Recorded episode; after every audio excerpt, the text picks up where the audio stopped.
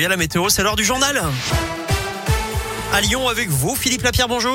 Bonjour Eric, bonjour à Ça tous. roule comment Euh, Ça roule pas très bien à Ah. l'entrée du tunnel sous Fourvière, pas de surprise et pas de changement avec euh, l'habitude. Vous avez toujours un kilomètre euh, de bouchon dans les deux sens, avec en plus un accident signalé à, à l'entrée du tunnel sur la M7 en direction de Paris, juste à hauteur de Perrache.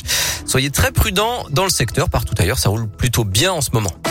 Et à la une de l'actu à Lyon et en France, une journée de grève et de manif dans l'éducation. Profs et personnel demandent un plan d'urgence au gouvernement. Plus de moyens et pas de classes surchargées.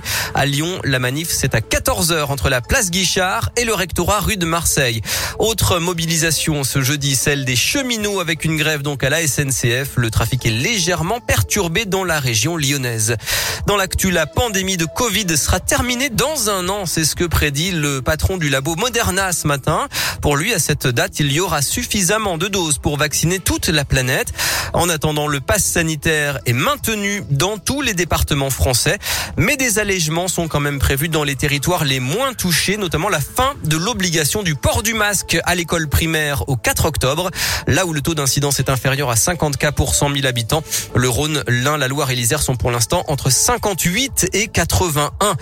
En bref, ils avaient décroché des portraits d'Emmanuel Macron dans des mairies de Lyon et de l'Ain. La Cour de cassation a cassé les condamnations de 16 décrocheurs. Ils avaient été condamnés à des peines de 250 à 500 euros d'amende avec sursis. Mais la Cour de cassation estime que ces actes relèvent de la liberté d'expression. Ils seront donc rejugés une nouvelle fois en appel à Toulouse. L'actu à Lyon, c'est aussi le coup d'envoi du salon Syrah. C'est à Eurexpo, le salon professionnel de la restauration et de l'hôtellerie, l'un des plus importants du monde.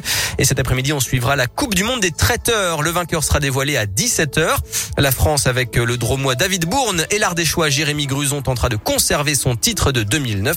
Un concours relevé qui met en lumière une profession qui manque de reconnaissance, selon son fondateur Joël Mauvignet. Les traiteurs, c'est pour ça que j'ai mis ce concours à l'honneur, ils travaillent toujours dans l'ombre. Ce sont des gens qui font euh, des mariages, des événements, euh, des congrès de 60 personnes euh, jusqu'à 2000, 3000 personnes et on ne se rend pas compte.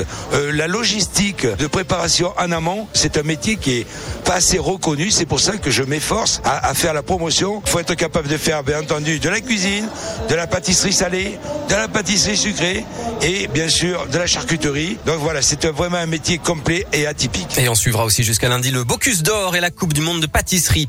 En foot, la commission de discipline se réunit dès ce soir après les violences entre supporters survenues hier lors de la septième journée de Ligue 1. Des supporters marseillais ont traversé la pelouse à Angers. Il y a eu 16 blessés dans une bagarre géante entre supporters de Bordeaux et de Montpellier. Et puis enfin, avis euh, aux joueurs et ceux qui rêvent du jackpot, il y aura en jeu une cagnotte de 130 millions d'euros demain à l'euro million. Bonne chance.